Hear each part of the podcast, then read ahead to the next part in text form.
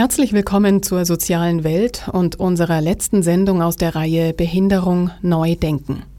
Wir befassen uns nun zum zehnten Mal mit den Disability Studies, den Studien über Behinderung. Noch einmal als kleine Einführung. Als Begründer dieses Forschungsgebietes gelten der behinderte Soziologe Irving Kenneth Solar aus USA und der behinderte Sozialwissenschaftler Michael Oliver aus Großbritannien. Beide entwickelten etwa zeitgleich die Theorie des sozialen Modells von Behinderung und setzten es dem individuellen Modell bzw. dem Rehabilitationsparadigma entgegen. Behinderung soll nach dem individuellen Modell vor allem durch Prophylaxe vermieden und durch Rehabilitation überwunden werden. Behinderung gilt hier als überwindbare Störung. Nach dem sozialen Modell ist Behinderung vor allem eine sozial konstruierte Kategorie die von der Gesellschaft zunächst im Denken und dann in Form von Enthinderung bewältigt werden soll, wie jedes andere Leben, ob Kleinkind, Manager oder Greis eben auch. In der Ankündigung wurde das Zitat schon vorweggenommen. Eine moderne Gesellschaft darf keines ihrer kreativen Potenziale vergeuden. Das Thema ist heute demnach Disability Culture, behinderte Kultur. Sie gehört zum festen Bestandteil der Disability Studies. Hier ist möglicherweise am einfachsten darzustellen, dass Behinderung nicht als Defekt wahrzunehmen ist, sondern als konstituierender Faktor von Normalität.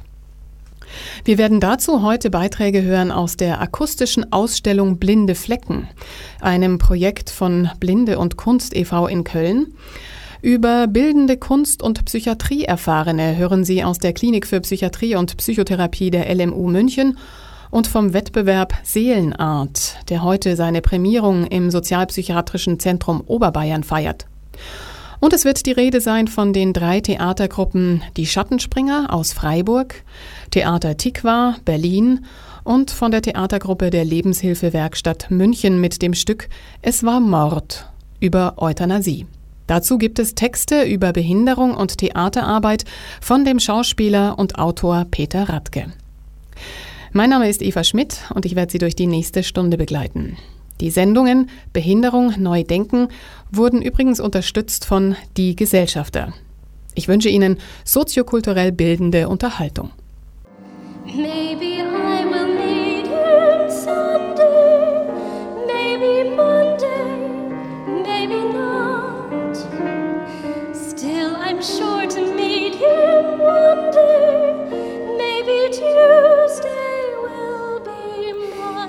Mein Lieblingsplatz ist auf der Bühne. Ich bin Sängerin und auf der Bühne zu stehen ist für mich die absolute Krönung. Wenn ich einen Lieblingsplatz nennen soll, dann wird das wohl auf der Bühne sein. Jeder Mensch, jede Kultur versucht, sich selbst zu verstehen. Unsere westliche Kultur hat dies zumeist mit den Mitteln des Sehens getan.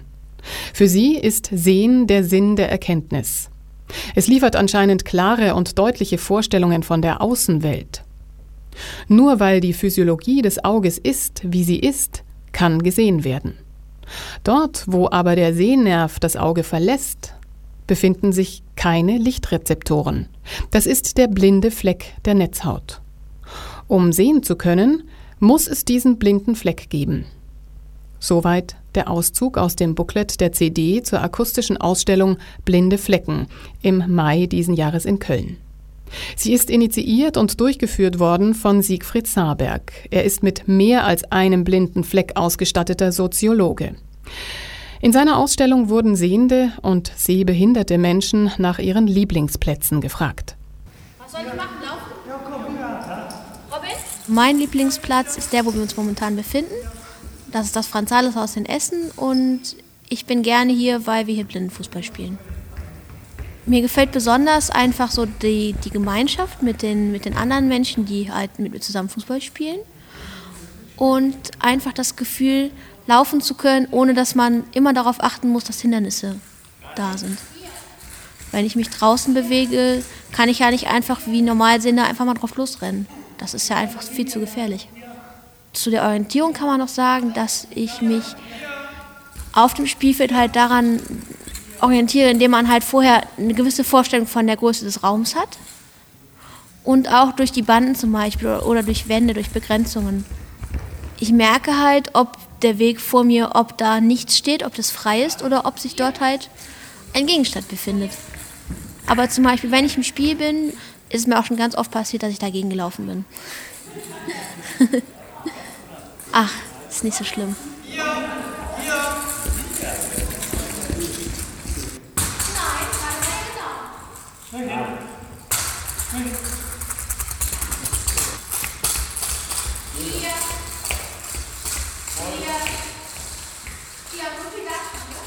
Es gibt ähm, ein paar Sachen, die man beachten muss und die wichtigste Regel ist das Voy.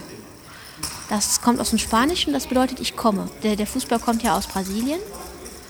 Früher in Slums haben dann die ähm, halt armen Kinder, die auch blind waren zum Beispiel, haben ein Stück Leder genommen, haben da Tonscherben reingetan und dann haben die damit Fußball gespielt.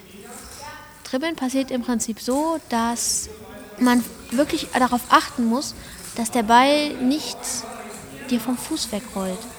Denn das Problem ist, wenn der Ball liegen bleibt, dann ist das Geräusch weg. Wenn man auf denjenigen zukommt, muss man sich melden mit Voy.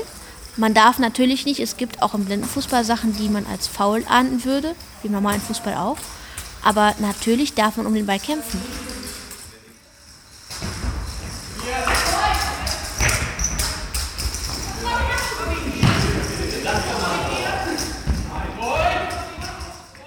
Gelebtes Nichtsehen ist nicht dunkel, sondern bunt.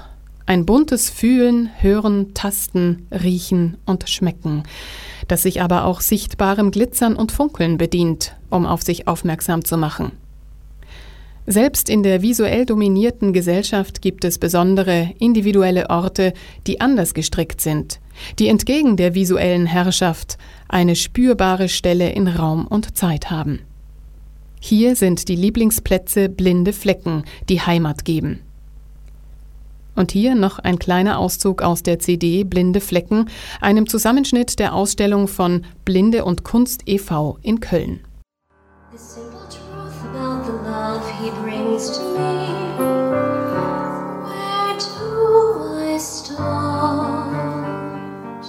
Ich bin Mitglied im Verein Blinde und Kunst und wir machen Veranstaltungen Absolute Dunkelheit.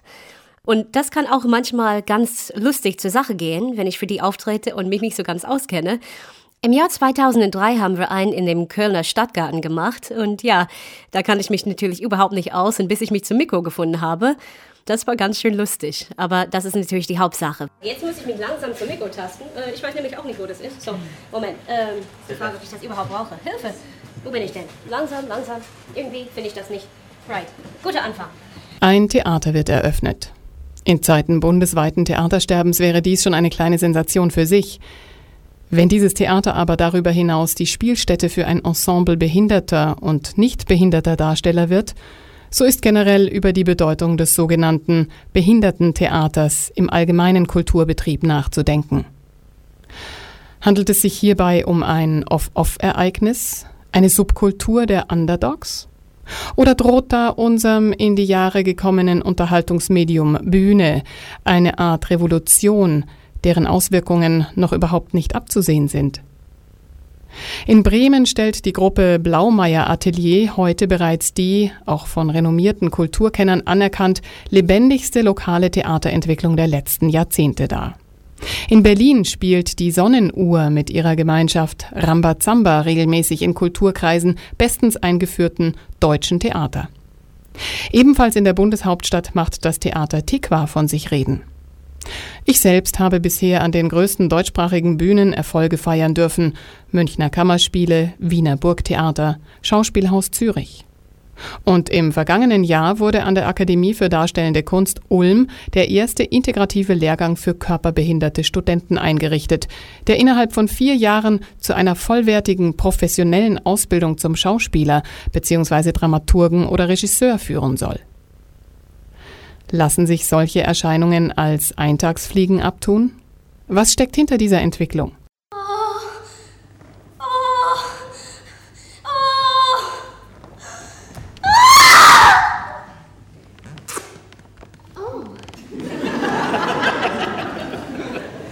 soweit in Ordnung?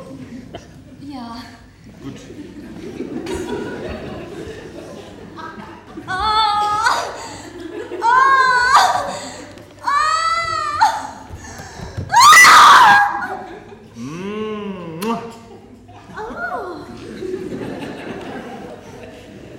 Bist du soweit jetzt okay? Ja. Gut. Blinde Flecken ist ein Kunstprojekt, das die Normalität von Nichtsehenden in der Gesellschaft konstituiert. Ähnlich geschieht das in der Theaterwelt. Behinderung im Theater ist bis heute zumindest zum Machbaren geworden. Das war längst nicht immer so. Hörten und hören Sie dazu Auszüge aus einer Rede von dem Schauspieler Peter Radke, die er anlässlich der Eröffnung des Theaters Augenblick 2005 in Würzburg gehalten hat.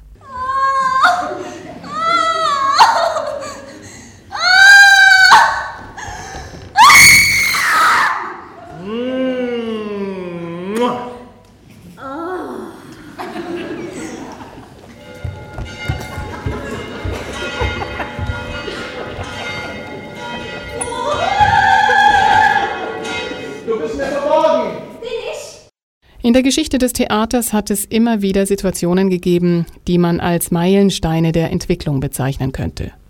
Das begann schon in der Antike, als Aeschylos um 480 vor Christus zum Chor und dem Protagonisten einen zweiten Schauspieler beifügte. Später traten noch weitere Schauspieler hinzu. Geradezu eine Revolution stellte es dar, als im 19. Jahrhundert Frauen der Zugang zur Bühne eröffnet wurde. Bis dahin wurden auch Frauenrollen von Männern verkörpert. Gleiches gilt für die Darstellung von Farbigen durch Weiße. Berühmt geworden sind in diesem Zusammenhang die Minstrel-Shows in den Vereinigten Staaten um die Wende vom 18. zum 19. Jahrhundert. Noch in den 50er Jahren des letzten Jahrhunderts entfachte der Auftritt der farbigen Sängerin Grace Bunbury in Bayreuth und an der Pariser Oper einen Sturm der Entrüstung. Doch jedes dieser Ereignisse bereicherte das Theater um eine neue Dimension. Behinderte Charaktere auf der Bühne sind kein Novum. Spätestens seit der Barockzeit bildeten sie einen festen Bestandteil vieler Aufführungen. Allerdings war ihnen eine klare Funktion vorgeschrieben. Sie waren da, um verlacht zu werden. Krüppel, Stotterer, Hinkende. Sie gehörten in der klassischen Poetik zum niederen Stand, welcher die Komödie repräsentierte, während der hohe Stand, also Fürsten, Adlige und Götter, das Personeninventar der Tragödie ausmachte. Wie in den bereits erwähnten Fällen der Farbigen und der Frauen waren es jedoch zunächst nicht behinderte Darsteller, welche solche Rollen verkörperten. Authentische Betroffene tauchen in der Geschichte der Bühnenkunst erst relativ spät auf. 1932 kam der amerikanische Film Freaks in die Kinos. Erstmals sah man auf der Leinwand tatsächlich behinderte Darsteller, die behinderte Charaktere spielten. Aber der Film lässt noch Distanz zu, wo die Bühne direkte Begegnung, um nicht zu sagen Konfrontation bedeutet. Gewiss hatte es schon in den früheren Jahrhunderten behinderte Menschen gegeben, die auf Jahrmärkten und Kuriositätenkabinetts zur Belustigung oder zum Horror des Publikums ausgestellt wurden. Doch diese Freakshows erhoben keinerlei künstlerischen Anspruch und sind daher im vorliegenden Zusammenhang zu vernachlässigen. Das erste Theaterstück mit authentischen behinderten Darstellern auf einer subventionierten Bühne in Deutschland kam 1978 in München am Theater der Jugend heraus. Es entstand im Rahmen des Behindertenprogramms der Münchner Volkshochschule. Licht am Ende des Tunnels, wie das Stück hieß, wurde begeistert aufgenommen. Es war so erfolgreich, dass die Verantwortlichen des Theaters Nein, nicht etwa mehr Aufführungstermine einräumten, sondern im Gegenteil, angeblich plötzlich keine Termine mehr hatten. Der Grund war, man bekam Angst, als Krüppelbühne verschrien zu werden. Diese Berührungsängste zwischen sogenannter Hochkultur und Behindertentheater prägten auch meine ersten professionellen Schritte auf die Bühne. 1985 spielte ich die Rolle des behinderten Kindes in der Medea-Version M von George Tabori an den Münchner Kammerspielen.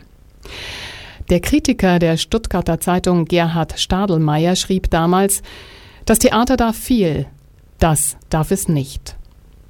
Und im Bayerischen Rundfunk hieß es, ein interessantes Experiment, aber es sollte nicht wiederholt werden.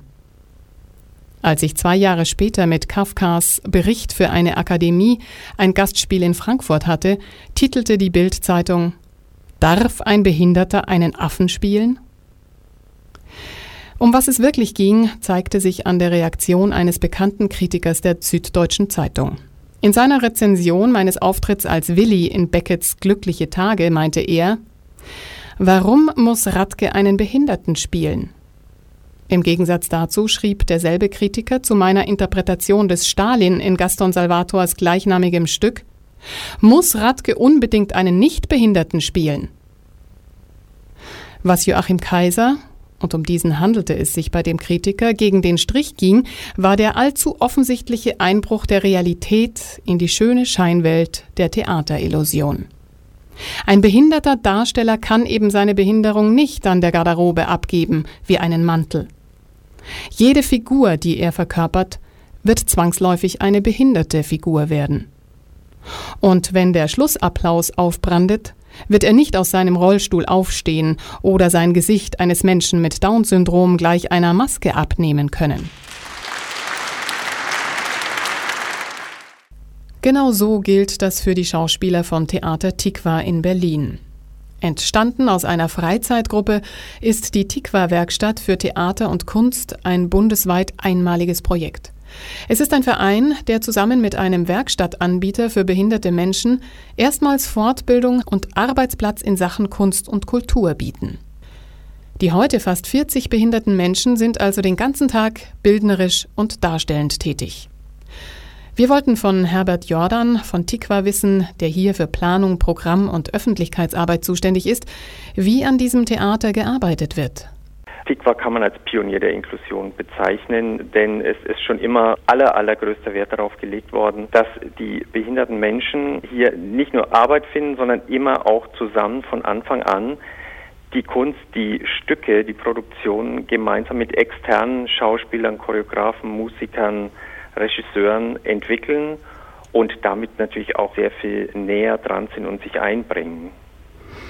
Ich habe einmal ein Gespräch mit einer Regisseurin von Ihnen geführt und da ging es darum, diesen Begriff Behinderung überhaupt aufzubrechen, das ja immer wieder schwierig ist. Es ja. wird ja wahrscheinlich, wenn man Texte erarbeitet, trotzdem darüber nachgedacht, wie kann dieser Mensch, der jetzt zum Beispiel der Schriftsprache nicht mächtig ist, wie kann der mit dieser Sprache umgehen? Was hat er für einen Begriff von diesem Text, der jetzt gerade dran ist? Sie haben jetzt zum Beispiel Kafka im Spielplan. Ja. Wie passiert das tatsächlich und was für Rückmeldungen haben Sie? Schaffen das die Regisseure, die dann eventuell auch von außerhalb kommen und vielleicht ja gar nicht so viel Erfahrung damit haben, diese Barrieren, die sie ja selbst in ihren Köpfen haben, aufzubrechen?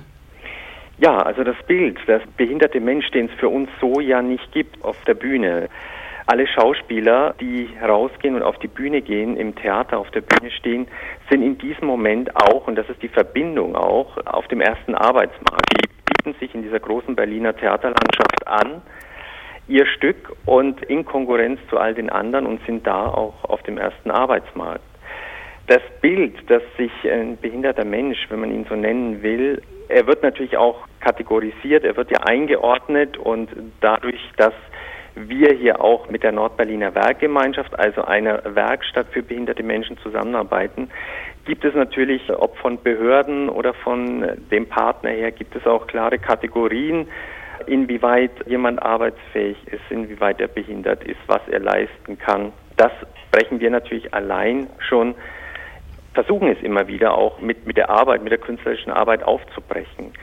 Was das Bild, das sich dann behinderter Menschen von der Welt macht, die auf ihn zukommt, mit der er sich beschäftigt in diesem Stück, das ist dann immer wieder erstaunlich, zu welchen Ausdrücken es kommt. Und da versuchen wir natürlich auch ganz, ganz eigene Fragestellungen zu entwickeln und auch eine eigene Ästhetik zu entwickeln, damit er sich ausdrücken kann. Und das ist oft sehr, sehr überraschend.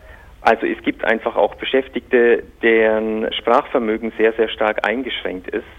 Wenn sie bei Tikva einige Zeit arbeiten, manchmal dauert es auch Jahre, dann entwickelt sich dieses Sprachvermögen ungeheuer stark. Genauso wie sich auch die Bewegungsmöglichkeiten von eingeschränkten Menschen durch die Trainings sehr, sehr stark entwickeln können.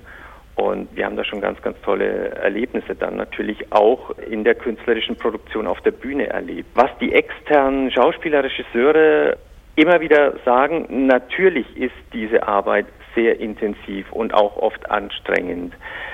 Denn der Zugang natürlich zu Text, wie man damit umgeht, der wird ja auch dann gemeinsam entwickelt und da stößt man dann an die Grenzen, entwickelt aber dafür völlig neue Möglichkeiten und Bilder. Und von den Regisseuren, Sie werden es vielleicht auch schon gehört haben, ist es oft das ganz Erstaunliche, wie sich Ihr eigener künstlerischer Horizont erweitert wenn sie sehen, was man machen kann, was möglich ist oder welche ganz andere Ausdrucksmöglichkeiten ein behinderter Mensch entwickelt, zusammen mit ihnen oder ihnen auch aufzeigt, wie es denn auch ganz anders geht. Und da sind die Ausdrucksmöglichkeiten ungeheuer intensiv und auch ja fantastisch. Spiegelt auch immer wieder das Publikum, das dann auch oft überrascht ist. Kafka am Sprachrand steht aktuell auf dem Spielplan. Der Untertitel heißt Ein Drahtseilakt für vier hoffnungsvoll überforderte Clowns. Das sind Ihre Schauspieler. Hoffnungsvoll überforderte Clowns und das ist auch das besondere Stichwort. Auch bei Theater Tikva, es gibt hier ungeheuer humorvolle Inszenierungen auch, so dass eben auch, was sich viele Menschen dann oft nicht so recht vorstellen können, gelacht werden kann mit behinderten Menschen und sie einfach auch Gelegenheit haben, hier ihren ungeheuer tollen Humor auszuspielen. Und das ist in Kafka am Sprachrand der Fall, zusammen mit dem wunderbaren Schauspieler Dominik Bender, der eben schon viele Sachen auch mit Theater Tikva gemacht hat und sehr erfahren ist in dieser Hinsicht. Ein wesentlich kleineres Theaterprojekt sind die Schattenspringer. Die Schattenspringer sind aus einem Praktikum im Pädagogikstudium von Wolfgang Kapp im Arbeitskreis Behinderter an der Christuskirche in Freiburg entstanden. Eine integrative Gruppe. Mit der Inklusion, vor allem bei der Präsentation nach außen, soll sich in Zukunft noch einiges tun. Wir wollten von Wolfgang Kapp wissen, wie er bei der Theaterarbeit bei beispielsweise Menschen mit Lernschwierigkeiten mit komplexen Texten umgeht damit gehen wir so um, dass unter Umständen gar keine Texte gesprochen werden. Wenn jemand nicht sprechen möchte, und es gibt Spieler, die sich auch gar nicht gerne über Sprache ausdrücken, dann haben die eben Rollen, wo sie sich mit Bewegung, Mimik und Gestik ausdrücken.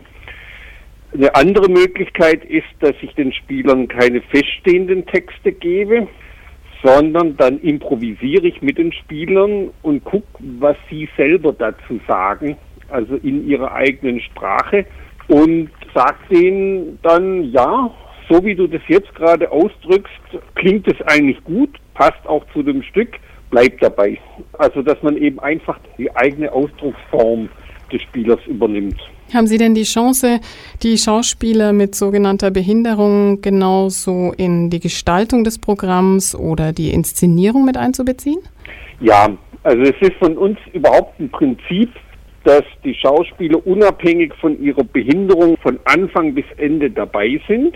Das heißt, alle Schauspieler sind auch bei der Stückentwicklung dabei und sind auch bei dem Prozess dabei, dass man sagt, gut, wir nehmen für dieses Jahr eben das Thema oder jenes Thema. Wir bearbeiten eine Stück Vorlage oder wir schreiben das Stück selber und da sind alle Schauspieler dran beteiligt. Wie reagiert denn das Publikum auf die Stücke mit Menschen mit sogenannter Behinderung. Ist das immer angekündigt oder ist das einfach inklusiv, wie wir uns das ja eigentlich wünschen, dass man darüber gar nicht sprechen muss? Genau, das ist eine sehr gute Frage, denn da sind wir noch nicht ganz so weit unser Ziel als Gruppe ist es nämlich auch, dass wir irgendwann eine ganz, sage ich mal, normale Theatergruppe sind, also über die Tatsache der Mitwirkung von Schauspielern mit sogenannter Behinderung eigentlich gar nicht mehr gesprochen wird oder das vielleicht auch gar nicht mehr bemerkt wird. Also wenn ich mal so gefragt werde, welche zwei Publikumsreaktionen mir nicht gefallen, ja, das war ja ganz nett, was ihr da macht, aber man sieht natürlich, es ist ja mehr so ein sozialpädagogisches Projekt das wollen wir natürlich auf gar keinen Fall sein. Oder aber ganz toll, wunderbar, fantastisch. Äh, habe ich ja nie gedacht, dass sowas möglich ist. Wahnsinnig, wie die spielen und insbesondere wie die Menschen mit Behinderung spielen. Auch das gefällt mir nicht so arg. Es soll ja eigentlich gar keine Rolle mehr spielen, wie die Gruppe zusammengesetzt ist. Und Man kann aber eine Tendenz beobachten. Wir sind ja schon zwölf Jahre lang dabei. Zum ersten Mal habe ich das in der Kritik in der Schweiz erlebt, wo wir in Basel auf dem integrativen Festival aufgetreten sind, wo die Kritik sich ausschließlich damit befasst hat, wie die Gruppe gespielt hat. Und die Tatsache, dass da Menschen mit Behinderung dabei waren, eigentlich nur ganz am Anfang und nur ganz am Rande erwähnt wurde. Und dann folgte eine ganz klar und gute künstlerische Kritik, die nicht mehr darauf Bezug genommen hat, ob das nun ein sogenannter Behinderter war oder nicht. Und langsam setzt sich das auch hier durch, dass der Fokus mehr drauf liegt, wie die Gruppe spielt, eine ganz klar künstlerisch orientierte Kritik erfolgt. An welche Stücke haben Sie sich denn bisher herangewagt und was steht als nächstes auf dem Programm? Herangewagt hatten wir uns bislang unter anderem an zwei Shakespeare-Stücke, nämlich Was ihr wollt und Sommernachtstraum, an die Vögel, das ist eine antike Komödie von Aristophanes. Da haben wir Stückvorlagen bearbeitet, dann haben wir Stücke auch selber geschrieben und das letzte war auch ein selber geschriebenes Stück. Das war eine Zeitreise durch die Zeit vom Mittelalter bis in die Neuzeit, wo wir auch Nationalsozialismus und Euthanasie-Thematik bearbeitet haben. Und danach wollte die Gruppe mal wieder was Leichteres und wir haben uns zunächst mal mit absurden Alltagsszenen beschäftigt, viel dazu improvisiert, was auch Spaß gemacht hat. Und irgendwann wollte die Gruppe stärker einen roten Faden im Stück haben. Und wir haben uns entschlossen, ein Stück selber zu schreiben über den absurden Umgang mit Geld und Macht und Zeit. Und haben auch die Finanzkrise etwas reingearbeitet, die ja auch bei den Leuten mit sogenannter Behinderung durchaus präsent ist. Und das gibt das neue Stück, nämlich Geld, Macht und, und bei dem und ist das D eingeklammert, Glück, entweder als Geld, Macht und Glück oder Geld, Macht, Unglück.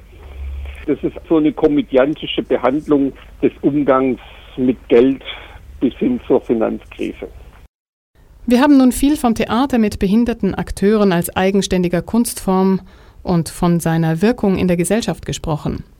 Was aber bedeutet es für die betroffenen Darsteller selbst? Der erste Gedanke, der hier auftaucht, ist natürlich jener der Therapie. Man wird der Theaterarbeit den therapeutischen Nutzen nicht absprechen können. Und dies nicht nur bei behinderten Beteiligten. Aber es ist eine andere Form der Therapie als die übliche, Sie wirkt indirekt, weil ihr Ziel eben gerade nicht die Therapie ist. Ich pflege in diesem Zusammenhang gerne zu sagen, wo Kunst ist, da ist immer Therapie, aber wo Therapie ist, da ist selten Kunst. Der therapeutische Nutzen liegt darin, dass sich der Einzelne als unentbehrlicher Bestandteil eines Ganzen erlebt. Wenn ich als Schauspieler auf der Bühne stehe, ungeachtet ob ich nun behindert bin oder nicht, muss ich meine Rolle ausfüllen. Im übertragenen wie im konkreten Sinn. Sagt Peter Radke, der es viele Jahre als behinderter Schauspieler am eigenen Leib erfahren konnte. Zuvor hörten Sie das Interview mit Wolfgang Kapp über die Schattenspringer, eine integrative Theatergruppe aus Freiburg, die sich schon auch mal mit der schweren Thematik der Euthanasie auseinandergesetzt hat. Und dann bin ich nach Schönbrunn bei Dachau gekommen. Zuerst war ich in der Pflege und da habe ich die Hausarbeit gemacht. Später war ich in der Näherei. Und da haben sie die Behinderten versteckt. Ida Wiedenmann aus München berichtete während einer Gedenkveranstaltung der Lebenshilfe München im letzten Dezember. Die Theatergruppe der Lebenshilfewerkstatt setzte sich mit dem Stück Es war Mord mit Euthanasie im Dritten Reich auseinander. Aus den Erzählungen von Ida Wiedenmann entwickelte Efi Sokolowski das Theaterstück Kaiser, wie viele Schritte darf ich gehen? Hören Sie nach einem weiteren Auszug aus Peter Radkes Rede zu Theater und Behinderung Efi Sokolowski, die Theaterpädagogin der Lebenshilfewerkstatt München, zur Arbeit an ihrem Stück Kaiser, wie viele Schritte darf ich gehen? Wir haben nichts zu essen gekriegt. Und, und da war eine Schülerin, der habe ich das Boot weggenommen, weil ich Hunger gehabt habe. Ich habe einmal auf einem Theaterfestival die französische Gruppe L'Oiseau Mouche mit dem Stück Arbeit macht frei gesehen. Das Ensemble besteht vorwiegend aus Darstellern mit Lernbehinderungen oder auch geistiger Behinderung. Man verzeihe mir diese Ausdrücke, aber sie sind nun mal im Deutschen üblich. Das Stück, das aufgeführt wurde, hatte die unmenschlichen Verhältnisse in einem Konzentrationslager zum Thema. Einer der Darsteller, geistig behindert, tat den ganzen Abend nichts anderes, als einen Eimer Sand von einem Haufen zu einem anderen zu tragen und wieder zurück. Nach der Vorstellung stand ein Mann aus dem Publikum auf und sagte Ich bin Jude, und ich habe schon viele Dokumentarfilme über die Nazizeit und die KZs gesehen. Aber diese Aufführung war das authentischste, was ich über die Sinnlosigkeit des KZ-Alltags kenne. Nun höre ich bereits die kritischen Stimmen und sie haben mich meine ganze Theaterlaufbahn begleitet. Dies sei Manipulation eines behinderten Menschen, Ausnützen und zur Schau stellen. Ja, Sie haben recht. Genauso wie bei jedem nicht behinderten Schauspieler. Wer auf die Bühne geht, ob behindert oder nicht, muss sich der Konsequenzen bewusst sein, die damit verbunden sind. Brigitte Bardot wurde auch nicht wegen ihrer Intelligenz in bestimmten Rollen eingesetzt, so wie man Arnold Schwarzenegger kaum als Hamlet bewundern durfte. Aber das sind doch Behinderte, da gilt eine besondere Fürsorgepflicht. Auch behinderte Menschen, selbst wenn sie geistig behindert sind, können sehr wohl für sich selbst entscheiden, wenn man ihnen entsprechende Hilfestellung gibt und auf das hört, was sie sagen. Theater als professionelle Ausübung ist nicht nur Vergnügen. Es bedeutet Verantwortung vor der Kunst und Verantwortung vor dem Publikum. Verantwortung vor der Kunst, indem man Behinderung nicht als bloße Illustration nimmt, sondern mit ihr neue Dimensionen eröffnet. Verantwortung vor dem Publikum, indem man sich nicht auf dem dafür, dass es Behinderte sind, ist es doch recht nett ausruht, sondern Qualität als einzigen Maßstab gelten lässt. Also es hat mich unendlich erstaunt, wie gut die Schauspieler, sage ich jetzt mal, über die Zeit informiert waren. Bis auf einen waren alle in Dachau, haben während der Schulzeit noch über das Dritte Reich erfahren, wussten auch über Euthanasie Bescheid. Ich habe mir gedacht, das ist einfach das Beste. Erstmal habe ich natürlich mich nochmal informiert, habe natürlich ziemlich viel Literatur dazu gelesen und habe dann der Theatergruppe einfach auch noch einiges erzählt zu den Hintergründen der Thematik. Und ich wusste ja, dass die Ida Wiedenmann in der Zeit, also sie war als Kind in verschiedenen Heimen und Institutionen untergebracht. Und sie hat dann gesagt, Mei, das ist meine Zeit, das machen wir, das möchte ich unbedingt auch erzählen vor großem Publikum. Wir haben dann einfach die Ida Wiedenmann erzählen lassen. Und so haben wir dann eigentlich einen ganz guten Zugang zum Stück bekommen und ich habe dann aus ihren Erzählungen eine Geschichte gebastelt. Also mir ging es darum, eine kleine Szene zu entwickeln, in der die Atmosphäre von damals rüberkommt. Ja. Und wie sah die aus, diese Szene? Das Stück heißt, Kaiser, wie viele Schritte darf ich gehen? In eine Spielszene, die in einer Institution, in einem Krankenhaus, in einem Heim stattfindet, dieses Grauen einfließen zu lassen. Die Kinder spielen noch, aber sind traumatisiert. Der Dieter Lempert sitzt auf der Bühne mit seinem Kasperl und spricht mit ihm und projiziert eigentlich seine ganzen Ängste auf das Kasperl und tröstet ihn und, und sagt dem Kasperl, ja, du brauchst keine Angst zu haben, es wird schon nichts passieren und erzählt halt, dass sein allerbester Freund plötzlich nicht mehr da ist und dass er sehr traurig drüber ist. Und ein weiterer Schauspieler kommt dann auf die Bühne, der Fritz Pietsch, versucht Kontakt aufzunehmen, aber da kommt kein Kontakt zustande. Jeder ist vollkommen für sich. Naja, dann kommt ein weiterer Schauspieler, der Andy Brooks, und fordert dann doch, also ja, der ist einfach nur gut drauf, er fordert die Schauspieler auf, ein Spiel zu spielen. Kaiser, wie viele Schritte darf ich gehen? Und ich habe mir gedacht, dieser Titel trifft vielleicht ziemlich gut das Thema, dass jeder Schritt hinterfragt werden muss, darf ich das?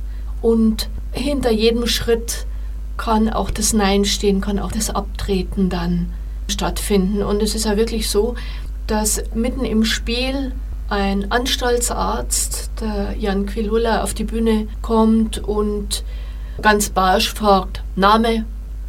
Der erste, der Dieter Lempert mit seinem Kasperl, gibt halt Auskunft, wird weggeführt, also hart weggeführt.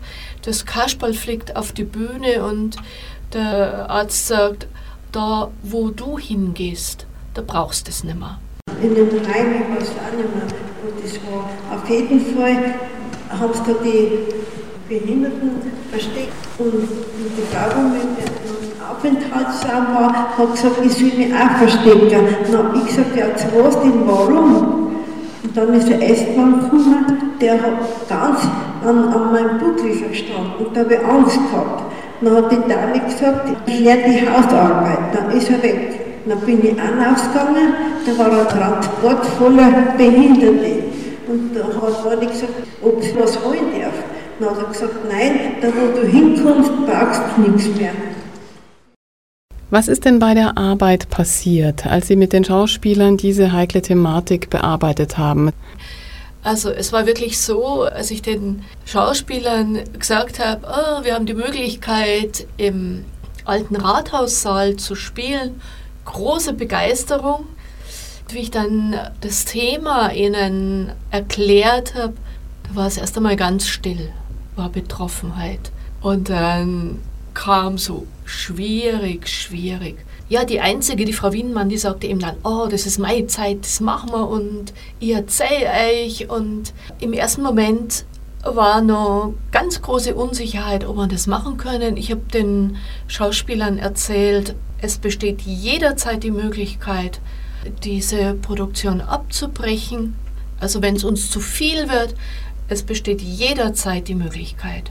Und das hat ihnen dann Mut gemacht und ich kann mich erinnern, wir saßen im Turnsaal zusammen sehr eng, weil so zwei haben Ida die Hände auf die Schulter gelegt und Ida hat erzählt. Und es ist schon immer wieder passiert, dass wir einfach abbrechen mussten, weil wir so betroffen waren. Aber in der Zeit ist die Gruppe sehr eng zusammengewachsen. Ich habe so gearbeitet, dass sie einerseits mit der Gruppe und mit der Ida Wiedenmann gearbeitet habe, aber auch ganz viel mit Ida Wiedenmann selbst. Ich habe auch ihre Schwester kennengelernt, habe auch mir von der Schwester aus dieser Zeit erzählen lassen. Ich habe mir dann wirklich ein Bild machen können. Es war dann wirklich ganz frappierend. Die Ida Wiedenmann hat mir erzählt, dass sie in Haar war ich muss dazu sagen, dass jeder behinderte Mensch musste ja zu der Zeit gemeldet werden, ja, und ist immer wieder auch ärztlichen Untersuchungen, Kontrolluntersuchungen unterzogen worden und die allermeisten mussten eben dann in Krankenhäuser und Heimen untergebracht werden. Und sie ist nach Haare gekommen, unter anderem, also sie war in sehr, sehr vielen Heimen und war also total bestürzt, dass sie zu den Erwachsenen gekommen ist und hat mir auch immer wieder erzählt, wieso bin ich zu den, äh, sie hat damals gesagt, zu den gespinnerten Erwachsenen gekommen und ich habe so viel Angst gehabt und sie haben so geschrien und es war nur, nur schrecklich.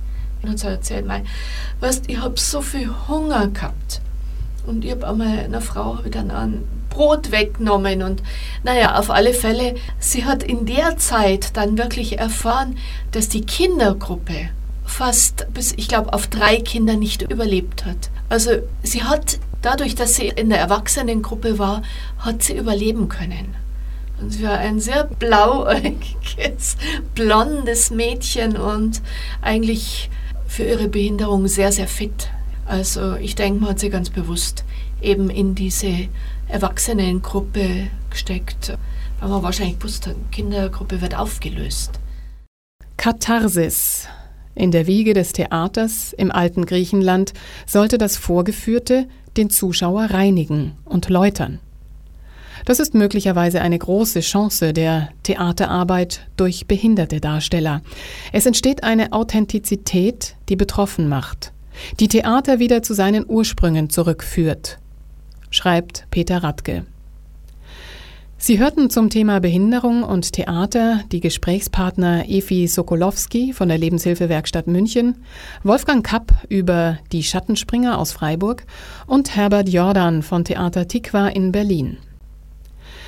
Kunsttherapie ist eine noch sehr junge therapeutische Disziplin, durch die die Patienten unter therapeutischer Begleitung innere und äußere Bilder ausdrücken ihre kreativen Fähigkeiten entwickeln und ihre sinnliche Wahrnehmung ausbilden. So steht es bei Wiki. Die Impulse dazu kamen Mitte des 20. Jahrhunderts aus USA und Europa. Ersetzt das Malen die Pille? Oder welche Rückwirkung haben die Bilder auf die Therapeuten? Wir haben mit Dr. Peter Feitel vom Sozialpsychiatrischen Zentrum Oberbayerns gesprochen, der der Mitinitiator des Oberbayerischen Kunstförderpreises Seelenart ist. Wir wollten wissen, was an der Mehr dran ist, dass schizophrene Menschen besonders kreativ sein sollen, vor allem in der bildenden Kunst. Ich meine, diese Mehr, die gibt es schon, ich würde sagen, seit nach dem Ersten Weltkrieg. Da gab es den Psychiater Prinzhorn in Heidelberg, der da ein Buch veröffentlicht hat, das hieß Bildnerei der Geisteskranken. Damals gab es ja die Anstalten in ganz Deutschland. Ich glaube, da gab es 100 Anstalten für psychisch Kranke. Und unter diesen Insassen gab es immer Leute, die haben gemalt die, die gab es keine Kunsttherapie, sondern das Papier war ja knapp damals. Die haben dann Kunstwerke aus Brotresten geformt oder haben Zeitungsränder voll gekritzelt. Und der Prinzhorn hat eine Stelle extra bekommen im Heidelberger Klinik und hat alle Anstalten angeschrieben, auch H, wo ich hier bin, und hat sich Bilder zuschicken lassen von Patienten und hat dann ein ganz tolles Buch geschrieben über Bildnerei der Geisteskrankheiten oder der Geisteskranken. Und dieses Buch hat 1922 ist es rausgekommen, hat einen großen Eindruck hinterlassen in der damaligen Kunstwelt. Und Künstler wie Paul Klee oder auch später Max Ernst haben betont, dass sie von diesem Buch sehr stark beeinflusst wurden. Überhaupt die ganzen expressionistischen Maler und haben gesagt, das ist was anderes wie die klassische Kunst. Ich glaube schon, dass aus dieser Zeit eben auch diese mehr kommt, dass äh, schizophrene Künstler besonders kreativ sind. Ich meine, dazu könnte ich schon sagen, wir haben eine eigene Kunstwerkstatt und wir haben viele Leute, die hier zur Tagesstrukturierung kommen, die machen andere Sachen. Künstler sind genau wie bei den normalen Menschen auch vielleicht fünf Prozent, vielleicht ein bisschen mehr. Alle anderen wollen nichts mit Kunst zu tun haben. Aber diese 5%, die malen gerne. Und es ist auch so, in der normalen Bevölkerung ist es wahrscheinlich ähnlich, dieser, dieses Bedürfnis, sich künstlerisch auszudrücken. Ist denn dieses Buch, das Sie vorher erwähnten, möglicherweise auch die Wiege der Kunsttherapie dann gewesen? Das hat sicher eine, eine große Rolle gespielt, bestimmt. Ja. Auch die ganze Psychoanalyse vielleicht. Ja. Und diese Bewusstmachung durch das Malen ist dann so heilsam? Das ist aber nur ein Aspekt. Und wir arbeiten nicht mit diesem Aspekt hier. Also unsere Kunsttherapie sieht es nicht so, aber es ist schon wahr, dass es Therapeuten gibt, die auch Träume analysieren und dazu gehört auch, dass sie solche Bilder analysieren, zusammen mit dem Patienten. Mhm. Das ist schon Kunsttherapie im engeren Sinne. Ja. Kommen wir nochmal zu den Künstlern zurück, die an diesem Wettbewerb teilgenommen haben. Welchen Eindruck haben Sie, wenn das nicht sowieso solche sind, die schon reüssiert haben? Mhm. Haben denn die eine die anderen eine Chance, im ja doch heftigen Haifischbecken der Kunstszene Fuß zu fassen? Ja, das heißt, nach Achternbusch, du hast keine Chance, aber nütze sie. Ich meine, in diesem Sinn kann es natürlich sein, dass einer dieser Künstler aus irgendeinem Grund plötzlich ein Gefallen findet. Ich meine, das sind auch noch die Gesetze des Marktes dabei und was das für Faktoren sind, da gehört auf alle Fälle ein guter Agent dazu. Ja. Ich könnte mir schon vorstellen, dass es also auch Kunstmäzene gibt oder Kunstagenten, die versuchen, die solche Künstler suchen und dann auch speziell fördern, vielleicht sogar investieren und diese Leute vorstellen. Und zum Beispiel unser erster Preisträger, ich darf ihn jetzt noch nicht nennen, aber der malt und malt und malt und es ist sehr interessant, was er malt. Und so jemand könnte aus meiner Sicht schon größeren Erfolg haben. Da gibt es aber auch keinen Unterschied zu den sozusagen nicht behinderten Malern oder nicht schizophrenen Malern. Dr. Peter Feitel vom Sozialpsychiatrischen Zentrum Oberbayern bringt übrigens auch seit 2002 den jährlichen Anti-Stigma-Kunstkalender heraus. Der Begriff Anti-Stigma verweist darauf, dass es in der Kunst keine Behinderung gibt und dass man beim Betrachten der Bilder keine Unterschiede zwischen psychisch kranken und psychisch gesunden Menschen findet. Dr. Axel Uwe Walter, der stellvertretende Leiter der Ambulanz der Klinik für Psychiatrie und Psychotherapie der LMU, hat mit uns über seine Motive für die Unterstützung der Kunst von Menschen mit Psychiatrieerfahrung gesprochen. Wir haben uns zunächst beschreiben lassen, welche Wirkung das kreative Tun auf den Heilungsprozess hat. Das hängt natürlich sehr stark von den unterschiedlichen Diagnosen ab, aber die Wirkung ist eben eine, die den oft ja schwer gestörten Menschen. Also ich muss dazu sagen, die meisten meiner Künstler kommen doch aus dem Bereich von endogenen Psychosen, also schizophrene Psychosen, manisch-depressive Psychosen hat man früher gesagt, heute sagt man dann bipolare affektive Psychosen, schizoaffektive Psychosen. Und das sind ja schwere Krankheiten, die die Menschen, viele von denen aus ihrem Leben richtig rauswerfen, aus der Partnerschaft rauswerfen. Beruf schaffen sie oft nicht, weil sie in den Jahren, wo andere die Berufsausbildung machen, ja ihre Krankheit haben und Viele kommen in Frührente, also sind wirklich schwer, schwer so quasi an den Rand der Gesellschaft gedrängt und durch diese kreativen Möglichkeiten und Angebote können sie peu à peu, wenn es gelingt, ein neues Selbstbewusstsein aufbauen und können sich mal in einem anderen Kontext wieder, wir nennen das ja narzisstisch, gratifizieren. Also sie können wieder Selbstwert erleben. Wenn sie hier zum Beispiel eine Ausstellung machen, zu der wir ein paar hundert Leute einladen. Dann stehen sie im Mittelpunkt an so einem Abend und anhand der ganz akuten Bilder, die sie da ausstellen und eben das doch eindeutig auch mit therapeutischen und Heilungsmechanismen in Kontext zu bringen. So sehr das natürlich schwierig ist. Ne? Denn man muss sich vorstellen, alle dieser Patienten haben natürlich auch Medikamente, dringend notwendig. Aber diese Kreativtherapien ergänzen eben so quasi die Wirkung von Medikamenten, die halt biologisch im Hirn möglicherweise vorsorgend wirken, präventiv gegen erneute psychotische Dekompensation oder eben auch gegen Denkstörungen, gegen Blockaden affektiver Art, Ängste, depressive Einbrüche. Und so ist es eben wieder ein langsames sich hinaustasten in eine größere Öffentlichkeit. Vor dem Hintergrund des geschützten Rahmens so einer Klinik, wie wir das anbieten können. Warum ich dazukomme, ist eigentlich letztlich ein Zufall, dass bei mir sich viele so quasi schon vorher Künstler in Anführungsstrichen als Patienten gesammelt haben in der Ambulanz. Und dann haben die mir ihre Bilder gezeigt und ihre Werke und so ist in den frühen 80er Jahren die Idee entstanden, diese Künstlerpatienten, Patientenkünstler, je nachdem wie man sieht, eben zu fördern und auch unter dem Aspekt ihres kreativen Schaffens zu sehen. Manche sind ausgebildete Künstler. Also ich habe zum Beispiel eine Künstlerin, die hat in den 60er Jahren bei Beuys in Düsseldorf in diesen ganz schwierigen Jahren ihre Ausbildung gemacht, was auch unter anderem dazu geführt hat, dass das dann in Krankheitssymptome mündete. Aber sie konnte eben durch unsere Behandlung, unser Angebot wieder anknüpfen und die Förderung ihrer Möglichkeiten als Künstlerin wieder zu arbeiten. Und das hat ihr unheimlich Mut gemacht. Und also sie hat zuerst hier bei uns ausgestellt, inzwischen stellt sie in vielen anderen Bereichen in München aus. Das ist so ein bisschen unser Ziel. Gelingt natürlich unterschiedlich, je nach Schweregrad der Erkrankung, ihn wieder auf eine normale bürgerliche Schiene dergestalt zu bringen, dass er sich selber versorgen kann, dass er in der Früh aufsteht, dass er nicht verwahrlost, dass er nicht ein Messi wird und so weiter. Ne? Dass er mit den eigenen Kräften, aber auch mit den eigenen Grenzen umzugehen lernt. Ne? Haben Sie eine Möglichkeit gefunden, auch analytisch über diese Bilder oder Werke rückschließend zu arbeiten? Das machen wir eigentlich eher nicht. Ich meine, wir erfreuen uns an den Bildern, aber ich bin kein Kunsttherapeut. Welche Einblicke trotzdem kriegen Sie durch die Bilder in die Welt der Patienten? Lassen Sie sich da trotzdem inspirieren? Ja, natürlich. Also ein Teil ist die reale Welt, die gestaltet wird.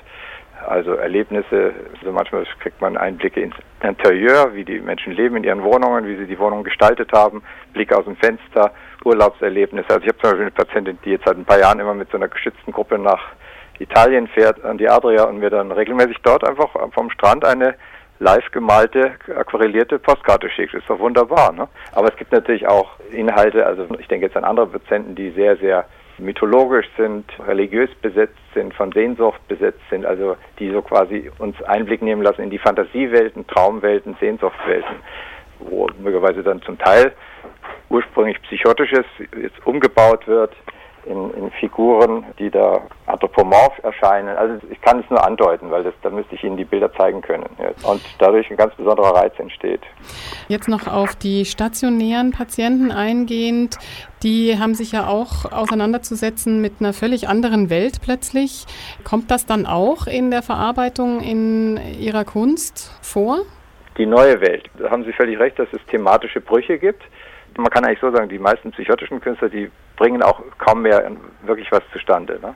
Also das ist ein, ein Mythos zu meinen, die würden so sehr, sehr viel schaffen.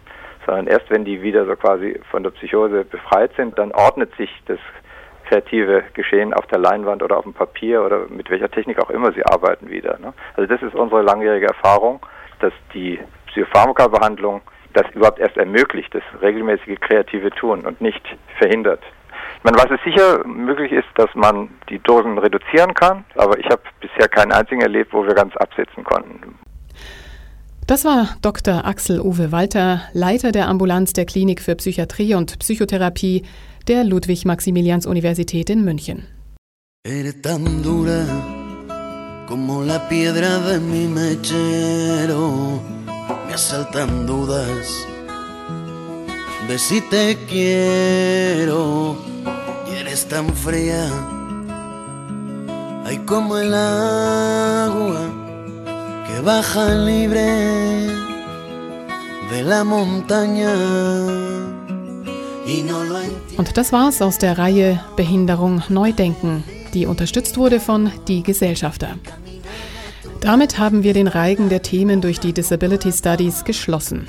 Die Themen waren Teilhaben, Einführung in die Studien über Behinderung, wie man behindert wird, vom Recht Mensch zu sein, zwischen Selbstbestimmung und gesellschaftlicher Normierung zur pränatalen Diagnostik, verkörperte Differenzen, normierende Blicke, Sexualität und Behinderung, mentale und körperliche Beeinträchtigungen und Kinderwunsch, Sichtbarkeit und Unsichtbarkeit von Behinderung, von der Darstellung behinderter Menschen, Nichts ohne uns über uns, über die Selbstverständlichkeit bei der Erforschung der eigenen Phänomene dabei zu sein und die heutige Sendung zu Disability Culture.